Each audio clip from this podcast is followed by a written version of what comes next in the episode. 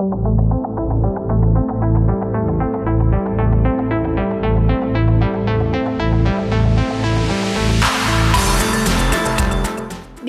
Y bienvenidos al podcast Broker Internacional, un podcast derivado del proyecto PAPIME PE 301321, la enseñanza de los negocios internacionales en el marco del capitalismo informacional, cuyo propósito es platicar sobre los cambios acontecidos en los negocios en la coyuntura actual. Las y los invitados en este espacio apoyarán a visualizar la dinámica internacional desde una cuádruple hélice, la academia, el gobierno, el sector privado y el social. Serán voces que acompañarán a los estudiosos de los negocios internacionales a comprender la dinámica mundial.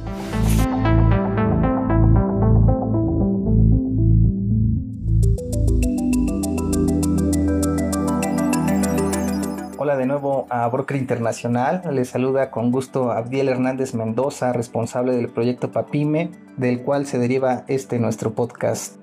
El día de hoy es muy especial. Contamos con un programa realizado 100% por estudiantes que participan en el proyecto. En esta emisión de Broker Internacional nos acompaña Roberto Antonio Gutiérrez Gutiérrez, licenciado en Relaciones Internacionales por la Universidad Nacional Autónoma de México. Él egresó de la Facultad de Estudios Superiores Aragón y actualmente es estudiante de maestría en la Universidad Autónoma de Baja California en la Facultad de Economía y Relaciones Internacionales. De la misma manera están en el programa Samantha Conde Ugalde y Diana Almaraz Pesa, quienes son nuestras estudiantes de la primera generación en la licenciatura de Negocios Internacionales de la UNAM de la Escuela Nacional de Estudios Superiores Juriquilla. Y junto con Diana, Samantha y Roberto está presente Aarón Hernández Martínez, egresado de la licenciatura en Relaciones Internacionales de la UNAM PES Aragón. Es un gusto contar con su participación el día de hoy en esta emisión de Broker Internacional donde nos encontramos muy felices porque estamos estrenando esta sección informativa. Vamos a dar inicio con esta primera participación de Samantha. Es un gusto escucharte. Gracias por estar aquí. Hola, un gusto estar con ustedes y dar inicio a esta nueva sección. Esta semana han ocurrido acontecimientos relevantes en el ámbito de los negocios internacionales, partiendo con el aumento del precio del Bitcoin, mismo que se recupera tras una devaluación y que ha registrado un valor de 62.700 dólares, alcanzando un máximo histórico, así lo reporta la cadena CNN. Esto nos lleva a un par de cuestionamientos importantes. El primero es, ¿cómo es que las empresas han adoptado el Bitcoin en sus operaciones? Podemos mencionar ejemplos de grandes compañías que comenzaron a usar el Bitcoin. Es así que Tesla, de Elon Musk, decidió invertir parte de su efectivo corporativo en Bitcoins, inclusive aceptándolo para realizar algunas compras de automóviles. Por su parte, la firma de software MicroStrategy anunció este lunes que comenzará a pagar los honorarios de los miembros de la junta directiva en Bitcoins en lugar de efectivo. Otros ejemplos de incorporación de distintos sectores son Overstock.com, cuando en 2014 esta empresa de venta en línea se asoció con la plataforma Coinbase para permitir a los clientes pagar miles de artículos con Bitcoin, mientras que en mayo de ese mismo año Dish Network anunció que comenzaría a aceptar Bitcoin como método de pago por sus servicios de contenido. Por otra parte, tenemos a Microsoft, que a finales de este año permite a sus usuarios de ciertas regiones usar sus Bitcoin para comprar contenido en tiendas Windows y Xbox. Después de haber revisado algunos aspectos en la introducción del Bitcoin dentro de ciertos negocios, el segundo cuestionamiento nos lleva a reflexionar sobre cuáles son los beneficios que obtienen las empresas que propugnan por la adopción del Bitcoin. Algunos pueden ser englobados en cuatro aspectos principales. El primero de ellos es que las transacciones con Bitcoin son gratuitas. Cuando se utiliza una tarjeta de crédito u otros medios de pago en línea, se tiene que pagar cargos por transacción. Por lo general, las transacciones en Bitcoin cuestan entre 1 y 0% de comisión. En segundo lugar, Bitcoin es una moneda global, no está vinculado a un solo gobierno y por lo tanto permite realizar pagos internacionales de forma rápida y sin complicaciones. El tercero consiste en que las transacciones de Bitcoin son seguras, dando certeza a las operaciones y reduciendo las disputas de pagos. Aceptar pagos con Bitcoins permite mantener el dinero seguro, ya que los clientes no pueden recuperarlo sin autorización. Finalmente, las transacciones de Bitcoin no son verificadas por instituciones centralizadas, agilizando así los pagos. Por mi parte eso sería todo. Muchísimas gracias por su atención. Tan interesante lo que nos comentas, Samantha, y de suma importancia el analizar estas notas y cómo impacta la incorporación del Bitcoin en los negocios internacionales. Continuando con estas noticias, nuestra compañera Diana nos hablará sobre el último gran movimiento de la empresa SpaceX y el 5G, en primer lugar, la empresa SpaceX, fundada por Elon Musk en 2002, sigue avanzando a pasos agigantados, ahora con el regreso de cuatro astronautas quienes cumplieron la segunda misión comercial de la empresa. la cual duró 160 días en órbita y que registró un exitoso aterrizaje la madrugada del pasado 2 de mayo. Y así como continúa este constante despegue empresarial de Musk, también continúa la constante disputa entre las grandes potencias tecnológicas, quienes siguen compitiendo por el dominio de la red 5G en Asia y la parte norte de América. Al respecto, nuestra compañera Diana nos tiene más datos para este necesario análisis. Claro que sí, gracias Roberto. El portal de noticias Forbes México escribió sobre la empresa SpaceX, la cual anunció la adjudicación de un contrato con la NASA, el cual tiene un valor de 2.900 millones de dólares. Esto después de competir contra otros gigantes en los negocios, Jeff Bezos con Blue Origin y Dynetics Inc. Teniendo en cuenta que SpaceX es notablemente más joven que empresas como Lockheed Martin Corp, Northrop Grumman Corp y Draper y con el implemento de las nuevas tecnologías, tanto en el diseño, construcción, distribución y reutilización, ¿podrán más empresas en el futuro replicar los hitos de SpaceX ya sea por sí mismas o por una distribución de actividades? Bueno, pues en primera instancia se vislumbra un panorama muy complicado para otras empresas si quieren alcanzar los logros de SpaceX en el mismo tiempo que ésta lo ha conseguido. Sin embargo, con las innovaciones tecnológicas como lo es el propio cohete Falcon 9, el cual recordemos es el primer cohete reutilizable de clase orbital del mundo, diseñado y fabricado por SpaceX para el transporte de personas y carga a la órbita terrestre, da como resultado que la brecha entre las viejas empresas y las nuevas se acorte. Es así que podemos proyectar en unos años la probable colaboración de empresas dentro del mismo nicho para replicar los hitos de SpaceX e inclusive que llegasen a trabajar en colaboración con la empresa de Elon Musk, una vez que esta actividad se encuentre masificada. Con el abaratamiento de los costos operativos, podemos preguntarnos si se podría pensar en los viajes espaciales turísticos como una opción o si seguirán siendo un hecho futurístico.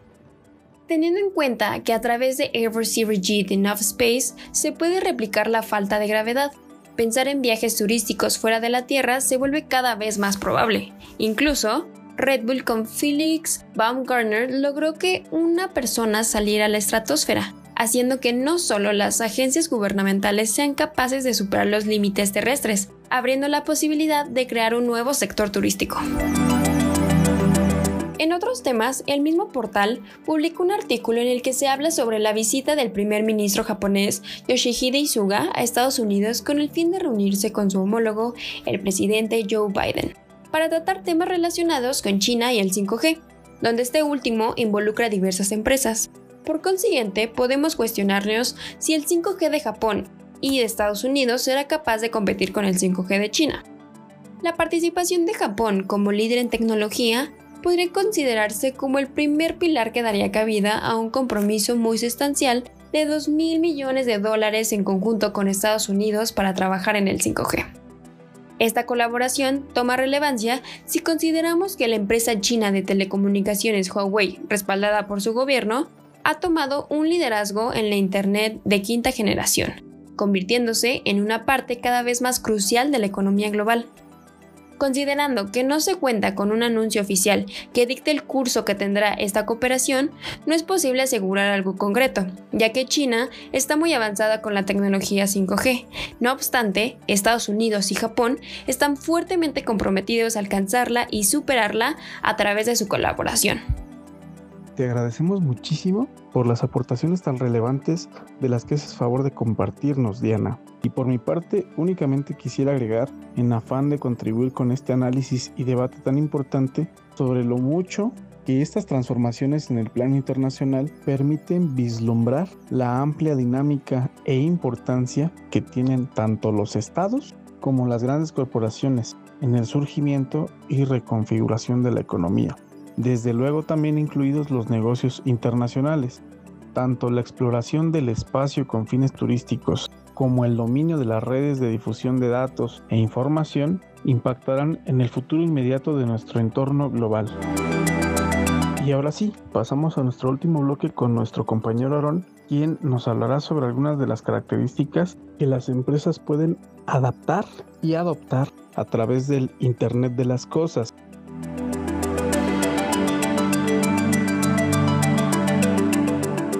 Muchas gracias Roberto, es un placer acompañarlos en esta nueva sección.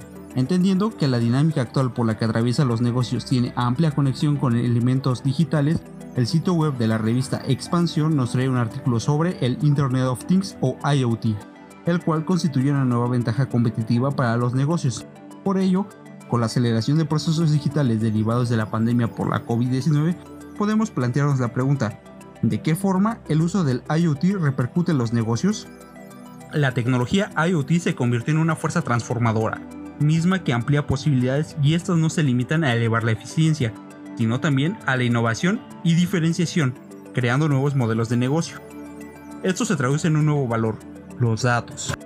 Y esto es porque a través de los millones de dispositivos conectados susceptibles a una capitalización por la misma cantidad de datos que manejan, se puede llegar a comprender una estrategia que ayude a una planeación de operaciones con apoyo de las tecnologías y no queden limitados solamente a los usos básicos. Aunado a esto, es importante considerar una serie de factores internos y externos que pueden afectar el uso del IoT. Por ello, es bueno cuestionarse, ¿qué elementos deberían de considerar las empresas antes de implementar actividades que involucren estas prácticas? Existen diversos elementos que pueden ser de consideración. Por mi parte destacaría dos. El primero de ellos sería el ecosistema, debido a que las organizaciones no siempre pueden contar internamente con la infraestructura para explotar efectivamente la información que generan. En el mercado existen diversas empresas especializadas que pueden ayudarles a hacerse de dichas capacidades y poner en práctica su experiencia y conocimientos para cada caso particular o en industrias específicas. El segundo serían las propias herramientas de IoT. En los últimos años se han consolidado plataformas que permiten conectar múltiples dispositivos para poder procesar esa información y traducirla a un lenguaje que tenga sentido para la organización. Para que una iniciativa de esta naturaleza sea altamente efectiva, es vital definir con la mayor precisión las áreas y procesos que incluirán en su operación el Internet de las Cosas, así como objetivos concretos. No hay que perder de vista que como con cualquier iniciativa tecnológica o de negocio, la inversión realizada necesita redituar en mayor productividad, rentabilidad, eficiencia, mejora de servicio y atención, entre otros aspectos. Para finalizar este camino por el que pueden decantarse los negocios sin importar su tamaño o giro empresarial, aclaramos si, por sí mismo, el IoT puede impulsar el crecimiento de las empresas o existen otras herramientas que deben acompañarlo. El IoT ofrece a las empresas atractivos incentivos, pero también conlleva ciertos retos. Uno de los principales será desarrollar las habilidades técnicas de negocio, así como de su capital humano para poder aprovechar las perspectivas ofrecidas. Asimismo, al conjugar los activos físicos ya existentes con los nuevos activos virtuales, es posible comenzar a monetizar la información y, a partir de ella, crear nuevas fuentes de ingreso haciendo más eficientes las operaciones. En síntesis, el IoT puede dar una experiencia a las empresas bastante satisfactoria, sin embargo hay que tener en cuenta las consideraciones antes de implementar una iniciativa con dicha tecnología. Por ello es importante revisar los aspectos tanto internos y externos que los negocios vayan a usar para su implementación. Al igual que Samantha y Diana, a partir de estos datos concisos y contundentes, nos has brindado un panorama mucho más amplio sobre la incorporación de estas tecnologías en los negocios internacionales. Es una realidad que los procesos que dependen de la red 5G se encuentran ya presentes en buena parte de las actividades cotidianas de la gente que habita los países económicamente más avanzados. Desde luego, en México y América Latina, estos fenómenos tecnológicos de vanguardia están por llegar a cambiar la vida de millones de personas, por lo que las y los interesados en los negocios internacionales debemos informarnos al respecto y estar más y mejor preparados para este futuro que se encuentra totalmente palpable frente a nosotros. Y bien, me corresponde por esta ocasión despedir en nombre de todo el equipo esta sesión informativa no sin antes mandar un saludo a todas y a todos nuestros atentos oyentes, o brokers, como les vamos a llamar a partir de este momento. Les mandamos un fuerte abrazo y los invitamos a seguir escuchando este, su espacio, Broker Internacional.